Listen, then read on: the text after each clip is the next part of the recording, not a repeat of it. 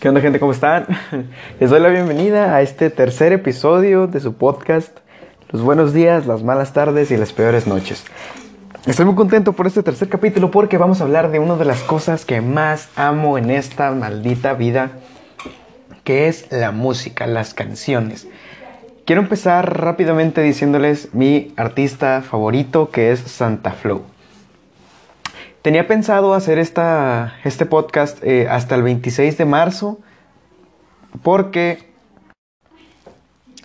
el 26 de marzo de del 2021, este, o sea, la fecha de hoy, en la que estoy grabando este podcast, cumplo 10 años de escuchar a Santa Flow. 10 años escuchando a la misma persona. Para mí es un logro, es un orgullo poder decir eso, porque 10 años se dice rápido, pero para la edad que yo tengo es mucho tiempo. Es literal la mitad de mi vida llevo escuchando Santa Flow. Y eso es, influyó de una manera tan, tan, tan, tan intensa en mi vida que gran parte de mi carácter, de mi modo de pensar y de mis ideales se han ido moldeando en base a escuchar este, este tipo de música y también obviamente en base a mi criterio. Eh, no sé si ustedes lo conozcan, espero, espero yo de todo corazón que sí lo ubiquen, pero yo empecé con la, eh, escuchar a Santa Flow por Porta. Yo, yo escuchaba antes a Porta cuando estaba toda esa moda de emo y de canciones tristes y La, y la Bestia y también cuando estaba esa confusión de la canción 700 kilómetros que realmente no es de Porta, la canción 700 kilómetros es de She, artista que también escucho, por cierto. Bueno, eh, regresando al tema Santa Flow, la primera canción que yo escuché fue la de Aquel Chico, la versión del álbum Yo Santa Flow, que salió en 2001 rayos, o sea, esa canción, desde que la escuché, me gustó muchísimo. Y les voy a explicar el por qué. La canción de aquel chico trata de las memorias de Santa Flow cuando él era joven, cuando pues era un niño, cuando era un preadolescente, de cómo se le bebía con sus amigos, de eh, cómo le iban en sus clases, que él recordando todos esos momentos y llenándose de nostalgia al recordar como mucho mejor es el pasado que lo que él vivió en el presente, ¿no? Él creía que su mejor época ya había pasado y que todo era mejor antes, cosa que obviamente no es cierto, ya que si bien todos anhelamos cosas del pasado y creemos que antes todo era mejor, la verdad es que no. Eh, siempre, siempre se puede mejorar. Y si bien te puedes sentir mejor con ciertas cosas, recordándolas y sentir bonito de decir, rayos, qué, qué bonitos recuerdos tuve o me la pasé mejor en tal parte. Claro que todos podemos pensar eso, porque al final de cuentas son recuerdos y recordar es volver a vivir. Sin embargo, quedarte atascado en el pasado, no, no, no, es una de las peores decisiones que puedes tomar tú como persona. Sin embargo, creo yo que hay una peculiaridad en esta canción que me hizo sentirme muy, muy identificado. Y no me refiero a cuando lo escuché, sino me refiero ahora.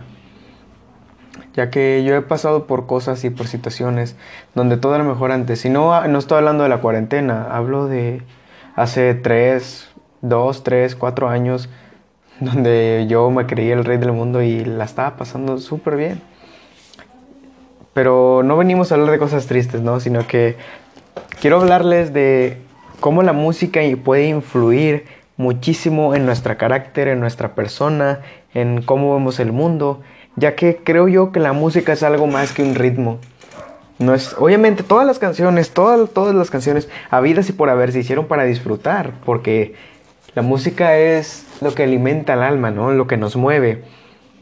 Yo, a mí en lo personal me gusta mucho una ideología que dice la música no solo es para bailar, sino pues, se usa para expresar sentimientos, emociones, pensamientos. Puede contarte una historia, contarte un pesar, explicar un sentimiento. Y, y hay, artistas que tienen esa capacidad excelente para demostrar sus, emociones, sus sentimientos, su historia interpretada en una canción. no vengo aquí a hablar de métricas, no vengo aquí a hablar de la estructura de las canciones, no vengo a decirte que Santa Flow es el mejor artista o que Tutanito y Manganito son los mejores artistas. No, yo quiero hablar en este podcast del sentimiento que te generan las canciones. Supongo que a muchos les ha pasado que en, en algún momento que se sienten tristes, escuchamos música triste, porque, ya sea porque nos sentimos identificados o porque simplemente queremos ponernos más tristes escuchando esas canciones. Y la verdad sí, yo lo llegué a hacer, sin embargo, no creo que sea la mejor opción, a menos que sea para desahogarte. Y ya expliqué lo del desahogo antes, ¿no? bueno, si, si recuerdan el primer podcast, pues hablé de eso, ¿no? Quiero darles otro ejemplo de ello es Santa Flow tiene una, tiene una canción que se llama... Eh, ay, ¿cómo se llama? Rayos, eh, discúlpeme, se me fue el nombre. Bueno, Santa Flow tiene una canción que se llama El Túnel. Esa canción habla de tres, eh, tres situaciones o tres personas con las cuales están, están pasando por un proceso en el que en el primero es el, el, que está en la negación, ¿no? Son como tres fases. Él, cree que va a estar así, que va a estar mal y que no puede hacer nada para salir del pozo y siempre se va a quedar ahí. El segundo es el que duda, el que no está, quiere salir del pozo pero no está tan seguro de hacerlo, ya sea por no salir de su zona de confort o por miedo o por diferentes situaciones. Y la tercera es el que, el que hizo la hazaña, ¿no? el, el que proporcionó el cambio, el que se animó a dar el paso y salir a eh, superarse a sí mismo y ser mejor persona. Esa, esa es la clase de, de, este, canciones que a mí en lo personal disfruto muchísimo. Esa es una analogía tan, tan, tan bonita, ya que nos, creo yo que todos nos hemos sentido en alguna de esas tres situaciones en algún momento de nuestra vida. Ya sea porque terminamos con nuestra pareja, porque nos va mal económicamente, o porque en todos los aspectos nos está yendo mal, o porque simplemente no estamos contentos con lo que tenemos ahorita. Y mucha gente tiene estas tres facetas. Algunos simplemente deciden dar, dar del paso 1, pasarse hasta el paso 3 y salir y dar el paso. Y eso es lo que creo yo que deberíamos hacer todos. Sin embargo, no podemos comparar las situaciones o los sentimientos o los pensamientos que tienen terceras personas entre sí porque nunca vamos a llegar a nada. Hay personas que simplemente quieren estar en su negación, hay personas que tienen duda de hacerlo y hay personas que simplemente tienen el valor y el coraje para hacerlo. Ninguna le quita mérito a la otra. Sin embargo, como ya lo dije, son fases y todos tenemos ese, ese esa fuerza interior para pues para pasar, ¿no? De ver la luz al final del túnel, ya que esa es la, analogía de la canción.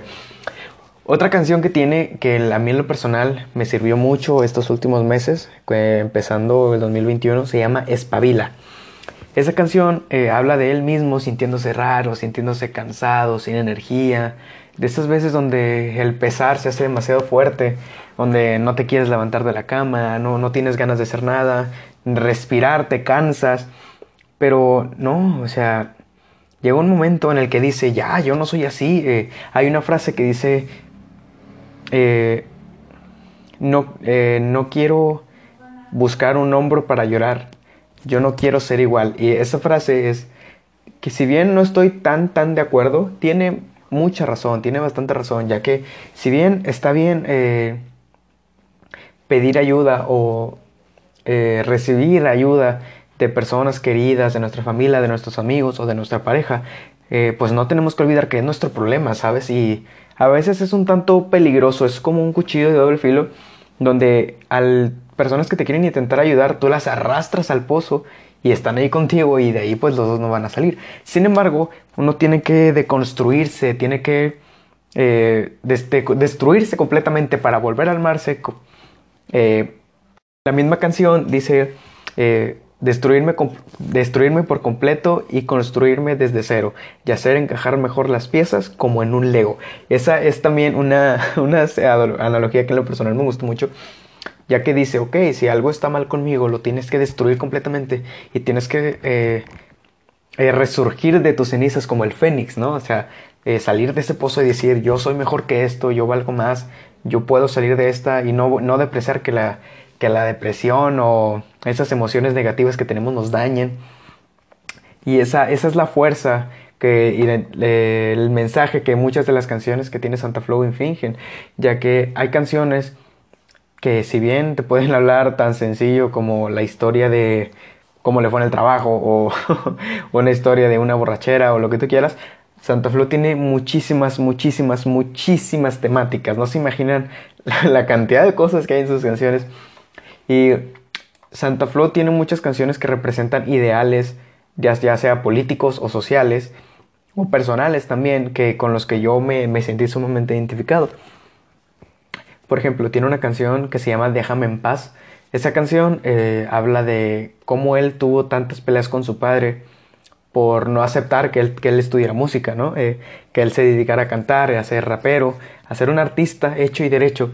Y ahora eh, él mismo ha contado en diferentes canciones que su papá se siente orgulloso de lo que hizo, ya que eh, Déjame en paz fue una canción directa, directamente dedicada a su padre, decir, sabes que este soy yo, esto es lo que quiero hacer, así que lamento si, si no te gusta, pero así soy yo y si quieres, o sea, y esa clase de cosas eh, es la motivación, la energía, la, el fuego que eh, identifica mucho a Santa Flow de otros raperos. Y es algo, debo decir, que me encanta, me encanta de él. Eh, y también tiene canciones sobre crítica social. También, por ejemplo, tiene una, un álbum que se llama Magnus Team, que hizo en colaboración con tres personas de su sello. Y tiene una canción que si bien no estoy seguro qué tan buena o malas o mala idea sea decir el nombre de una de las canciones que se llama Feminazis, eh, pues también habla de pues ese victimismo y esas situaciones un tanto delicadas que no quiero tocar en este podcast, pero sin embargo sigue siendo crítica social.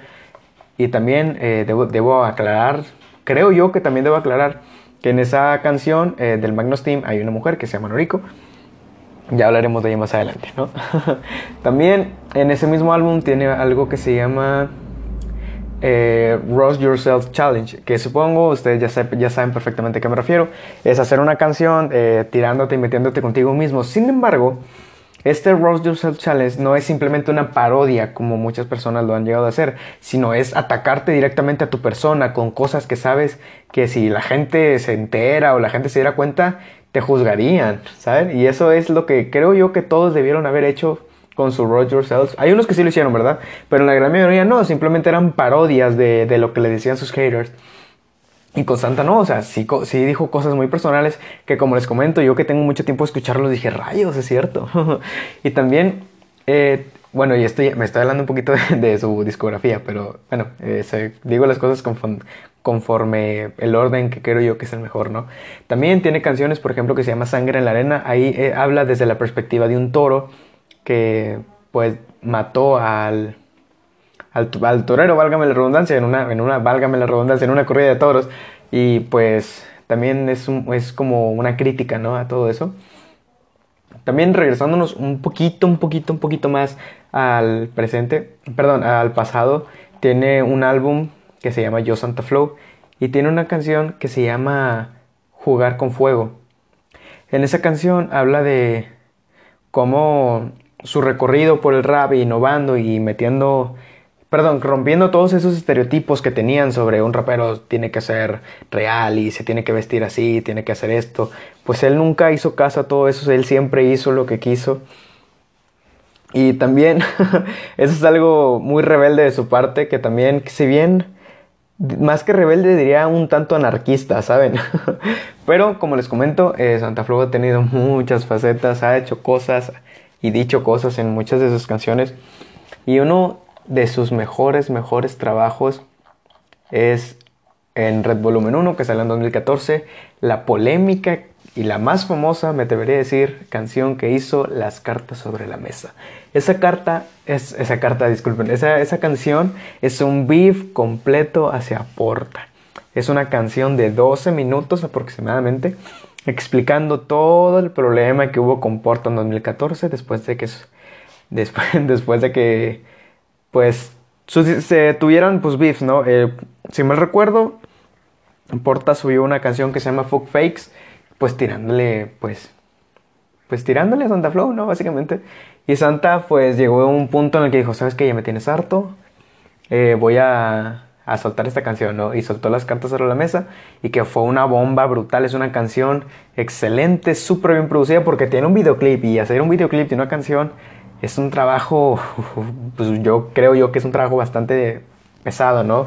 Y ahora, si la canción dura 12 minutos, imagínense. Eh, me atrevería a decir que es la canción más famosa que tiene. No es mi favorita, pero sí es la, la más famosa que tiene, ¿no? En cuanto a otras temáticas, eh, más, un poquito más generales, eh, Santa Flow siempre ha sido una persona que siempre busca más, es muy ambicioso, ¿no? Y en el, álbum Red sacó tres volúmenes, que pues sería Red Volumen 1, El Retorno del Fénix, el Red Volumen 2, que es Las Llamas de la Verdad, y Red Volumen 3, Las Cenizas del Apocalipsis. ¿Y por qué les digo esto? En Red Volumen 3 tiene una canción que a mí en lo personal me gustó muchísimo, que se llama La Resistencia. Esa canción habla de toda la censura que se vive en España y eso mismo eh, quería comentarlo, que está relacionado con el podcast pasado, que fue la, libertad de expresión, que pues estaban muy condicionados por pues, el gobierno español de no puedes tocar estos temas, no puedes decir esto, no puedes hacer lo otro. Y tiene un mensaje bastante, bastante fuerte contra la censura que el propio pueblo los ha tachado de fachas y fascistas y toda esa clase de cosas, ¿no? y también eh, en Red Volumen 2 tiene una canción que se llama Mierda en HD. Esa misma canción habla sobre la telebasura, que también que son programas españoles con los cuales, siendo honesto, también eh, tienen un poco de verdad en cuanto a la televisión mexicana, ya que uh, yo, no personal, no me gustan mucho los medios. Eh, tampoco es como que tenga odio hacia ellos, ¿verdad? Pero mmm, ustedes y yo sabemos cosas, ¿no? Son más como un secreto a voces, más que, que otra cosa. Pero bueno. Y regresando a sus trabajos más recientes, tiene, pues, digamos, em, polémica, ¿no? El último álbum que subió, que fue Regalitos para Todos, baladas en mi menor. Eso era, son beefs directos contra otros raperos. Que ojo, no digo que sea, pues, lo mejor o no es algo que yo haría tal cual. Y, pero son buenas canciones, ¿no? Al final de cuentas, pues le tira raperos como a Residente, a SFDK, a Sarkor y a Peter G. Pero entre otros raperos, a Cablet, que también fue, pues ahí sí hubo más beef y por, con Aitor. Y bueno, pero eso ya me estoy saliendo del tema, ¿no? Pero también son, pues este lo más reciente que he sacado.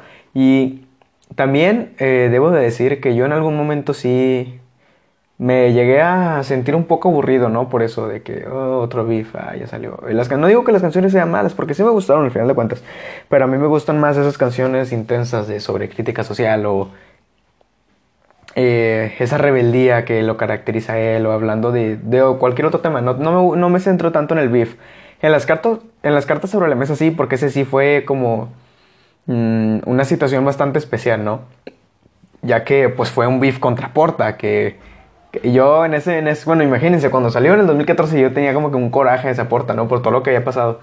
Y ya cuando salieron las cartas sobre la masa, pues imagínense, ¿no? Era ardió Troya, ¿no? Con todo eso y lo sacaron más beats y bla, bla, bla.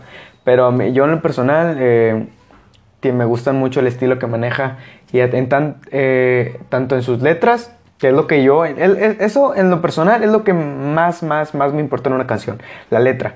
Y no, no estoy hablando de, de las estructuras o o de las rimas tal cual, sino de la letra, lo que quiere transmitir en la letra. Eso es lo que más me importa en una canción. Y partiendo de ese punto, quiero hablar de uno de los mejores artistas que, creo yo que he conocido hasta la fecha, que él es Litos. Litos, ay Dios, es un experto en expresar emociones con sus letras.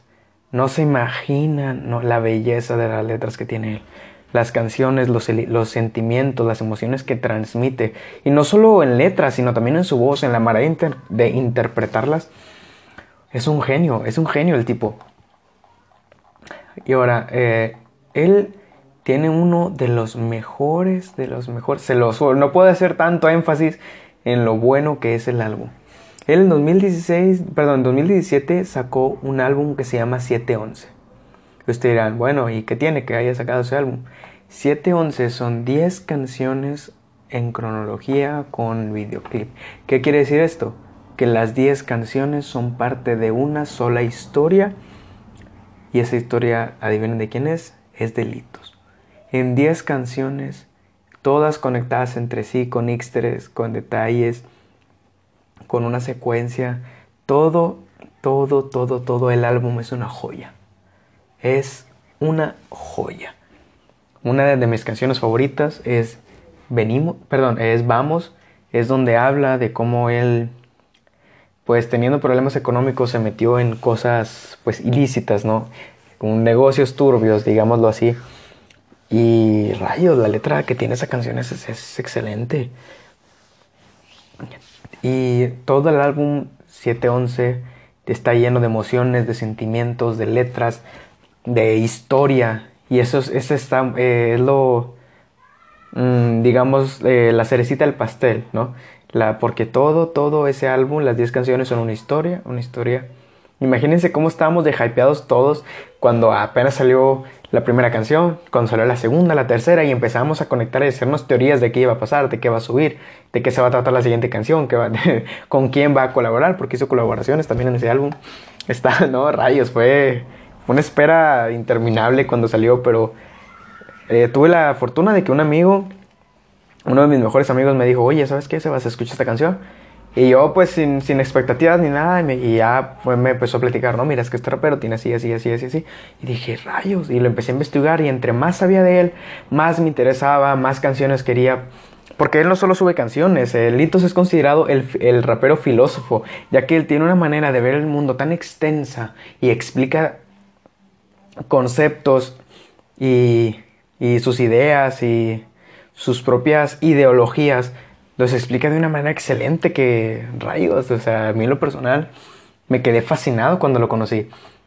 Y hablando de delitos, quiero hablar de tres canciones en particular que, si les soy sincero, bueno, eh, la sentí fuerte, ¿saben? La primera se llama Solo. Él tiene una canción que, de un álbum llamado Two, o sea, llamado Dos. Creo yo que es porque es el segundo álbum concreto que saca, ¿no? Bueno, la canción solo eh, habla de cómo él vivió una infancia bastante dura, ¿no? Y no solo alejado de amigos, sino también de sus familiares, de sus padres, de sus propios padres, imagínense. Y si vivieron cosas pues un poco fuertes con las cuales yo me sentí sumamente identificado. No tienen idea se los juro, porque creo yo que no la tienen. Bueno, quizá hay un par de personas que sí sepan de qué estoy hablando, ¿no? Pero no tienen idea de lo, el daño emocional, pero no, bueno, no, no daño tal cual, más bien de la carga emocional que fue para mí escuchar esa canción.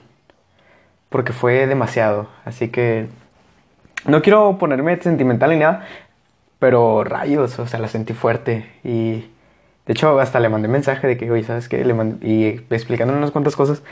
Y me contestó, pero pues fue, esa es harina de otro costal, ¿no? Bueno, igual y no tiene mucho que ver, pero se los quería contar como quiera, porque esa canción, se los juro, me llegó fuerte. Y muchas personas, bueno, leyendo comentarios y en páginas y en grupos así, muchas personas también se sintieron identificadas con esa canción. Y el mensaje de esa canción es muy directo, pero también es muy bonito, muy triste y muy fuerte. Tiene una carga emocional muy fuerte y se nota en la letra, en la instrumental y se nota mucho en la voz, en la manera en la que interpreta la canción. Bueno, la segunda canción, rayos, eh, creo que me puso un poquito sentimental, ¿no? bueno, la segunda canción se llama Jean Silver. Jean Silver habla de esas, esa voz en la cabeza esa doble personalidad que tenemos todos, donde nosotros quizá creemos que somos una persona pues tranquila, ¿no? Alegre, pacífica, pero Litos en esa canción habla que él tiene una segunda personalidad llamada Jean Silver, donde sabe que Litos no es todo palabras bonitas y reflexiones y filosofía, sabe que es una persona con emociones fuertes y en, en una parte del video dicen una frase que dice, hay que dejar libre a la bestia para aprender a domarla. Y es donde esa, toda esa agresividad, esas emociones intensas que siente él, se ven reflejadas en una persona agresiva y rayos, es, es adictivo, como metanfetamina. bueno, igual no debí decir eso, pero bueno, no importa, yo lo dije. Eh, y también eh, es como esa voz en la cabeza que todos tenemos que nos hace hacer, hacer y decir cosas eh, un poco más fuertes o cosas que no haríamos estando acuerdos, ¿sabes? Es como cuando te embriagas y tu verdadero yo sale a flote, explotando porque tú no lo puedes controlar. Así que, como ya lo dije, le repito la frase, hay que dejar libre a la bestia para aprender a domarla. Bueno, y la última, pero no menos importante canción, se llama Depresión. Esta también es una canción con una carga emocional muy, muy, muy fuerte. Habla de su propia experiencia teniendo depresión y ansiedad. El cómo te, sientes, el cómo tu, tu, cabeza siente demasiada presión acerca de todo eso. Y si le soy sincero, yo, yo era una persona que se negaba rotundamente a, a, caer en depresión, ya que mi propio carácter no, no me permitía quedarme ahí. Sin embargo, creo yo que no la tuve. Sin embargo, sí fui como que propenso a tenerla por divertir. Quizá em, no puedo decir que ah, me fue de lo peor y por eso tuve. No, no, tampoco es por hacerme la víctima, ni mucho menos. Sin embargo, creo yo que todos pasamos por algún momento pues demasiado fuerte, ¿no? Que nos haría caer en ese pozo. Sin embargo, esa es una canción de mis favoritas. Y rayos, fue, fue bastante melancólico cuando la escuché porque, pues imagínense, ¿no? O sea, a veces uno tiene un mal día o una mala semana o un mal rato, ¿no? También. Y pues escuchas una canción de ese tipo, de ese calibre, con esa carga emocional tan intensa, te derrumba, ¿sabes? Y creo yo que esa es una de las mejores... Se va a escuchar un poco raro y, e, e irónico lo que voy a decir, pero escuchar una canción con una carga emocional es aunque sea tristeza, es una de las mejores emociones que puedes sentir. Si bien es tristeza y obviamente a nadie le gusta estar triste, sin embargo, si no estamos tristes no, no disfrutaríamos de la felicidad, ¿saben? Y también no, no, no creen que todos son emociones negativas, ¿no? O sea, también tiene canciones divertidas y un poco alegres, pero otras con un mensaje bonito que te hacen reflexionar, pero al final de cuentas, solo Jane Silver y Depresión son las mejores canciones del álbum, según yo. Me, gustar, me, eh, me, atrevería a decir que me gustaron más que las del álbum pasado, que les dije que eran las 10 canciones de, 7-11. Me atrevería a decir eso, ¿saben? Bueno, y quiero, por tercero, quiero hablarles de uno de mis favoritos, ¿no? es Calle 13, eh, Diagonal Residente. No llevo 10 años escuchándolos, sin embargo, sí llevo 6 años escuchando a Residente. No sabría decirles exactamente qué fecha porque ahí sí les voy a fallar. Sin embargo, me gusta muchísimo Calle 13. Muchísimo, muchísimo, muchísimo. Una de, eh, Bueno, más bien mi canción favorita de Calle 13 siempre ha sido y muy seguramente siempre va a seguir siendo No hay nadie como tú. De hecho, eh, quiero, quiero decirles también, aprovechando, que cuando estaba en la prepa teníamos un, una especie de festival donde te presentabas y tocabas y había bailes y cantos y la fregada. Eh, pues yo, tres amigos y yo nos juntamos y pues tocamos y, e, e, interpretamos No hay nadie como tú de Calle 13 porque como les digo es, es mi canción favorita. También, por mencionarles algunas, está Multiviral, Ojos Color Sol, eh, Me Vieron Cruzar, Prepárame la Cena. Eh, bueno, ya saben, Muerte en Hawái, todos amamos Muerte en Hawái, ¿no? Eh, Atrévete, te, esa es, no, todo, todo, todo el mundo conoce esa canción, ¿no? y ahora, eh, después de que en 2015 Calle 13 se separara, pues Residente sacó su álbum. y debo decir que muchas de las canciones tienen un mensaje bastante intenso. Por ejemplo, Apocalíptico y Guerra, creo yo que son las canciones con más eh, poder en la letra tiene, ¿no? Eh, apocalíptico habla de el fin del mundo, de cómo podríamos lidiar con todo eso, ¿no? Muchas eh, cosas englosadas en una especie de lista, en forma de canción, pero en una lista de cosas que podrían hacer, pues, el apocalipsis, ¿no? y guerra, pues, cualquiera, pues, ya sabe, ¿no? habla del concepto de la guerra describiéndose a sí misma y también la parte final de... Tiene un mensaje muy bonito que dice... Ay, bueno, no, mejor, ya lo pensé bien y no, mejor escuchen las canciones. Bueno, si es que no las he escuchado, se las recomiendo, así que no, no les voy a decir letras ni nada. Nomás que sí tienen eh, esa, ese toque que identifica mucho a Calle 13, ¿no? Que son la, lírica, ¿no? Y también eh, una canción que salió pues de las entrañas de René, de René Pérez Joglar, que es pues residente, ¿no?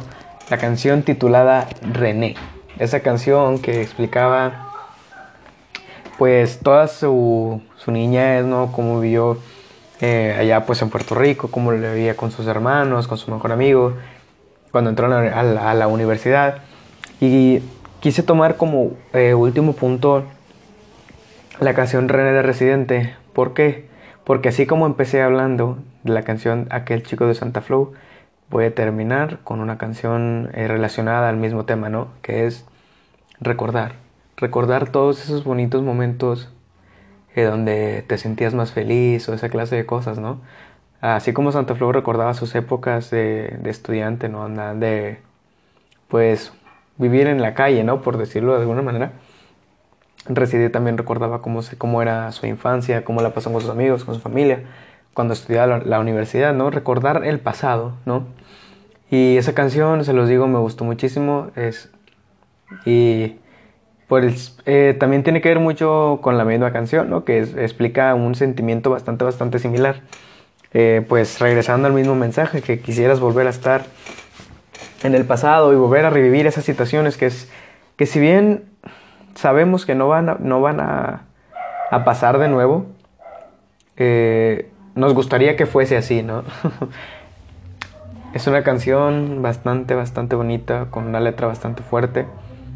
Y como se los dije, la letra es, es lo más importante para mí. La letra de esa canción describe sentimientos, describe emociones, describe recuerdos.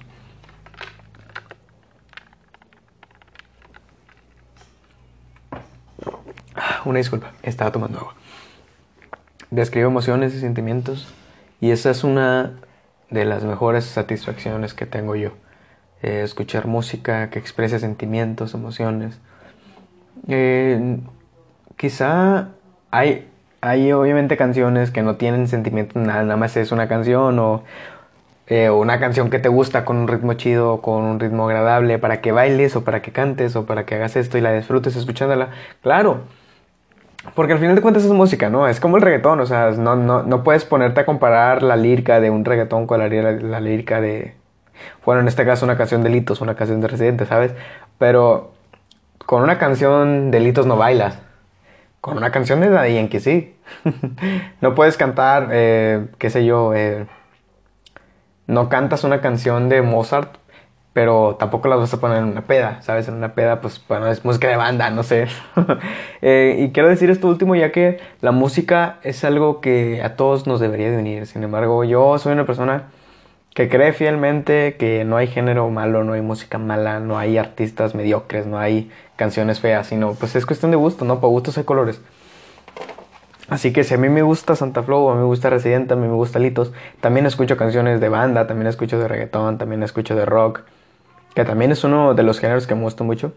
El rap y el rock son, pues diría yo que mis géneros favoritos, sin embargo, como ya se dieron cuenta, yo me voy más por el rap, hip hop y ese tipo de música. Eh, ustedes, eh, creo yo que también tienen sus, sus artistas favoritos, ¿no? sus géneros favoritos.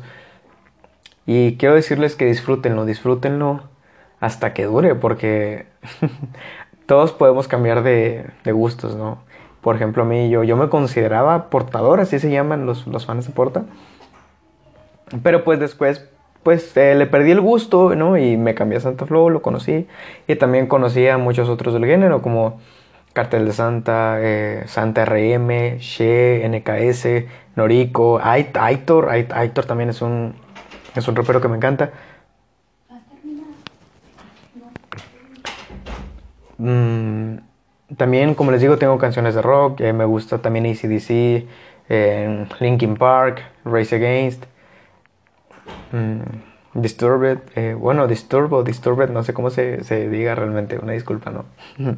bueno, eso es Eh, todo, creo que ya.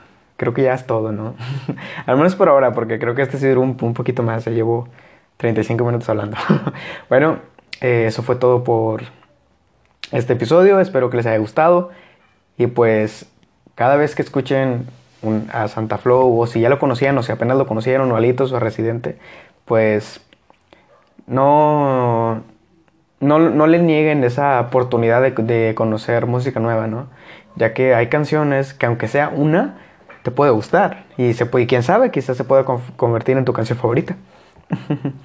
ya te puede pasar como a mí, que escuché una canción por error y se te... Sí, ya, imagínense, ya, ya lleva siendo casi 10 años mi favorita. bueno, eso fue todo por hoy. Este, muchas gracias por haber escuchado esto y por haberme acompañado en esta noche. Este fue su podcast, Los buenos días, las malas tardes y las peores noches.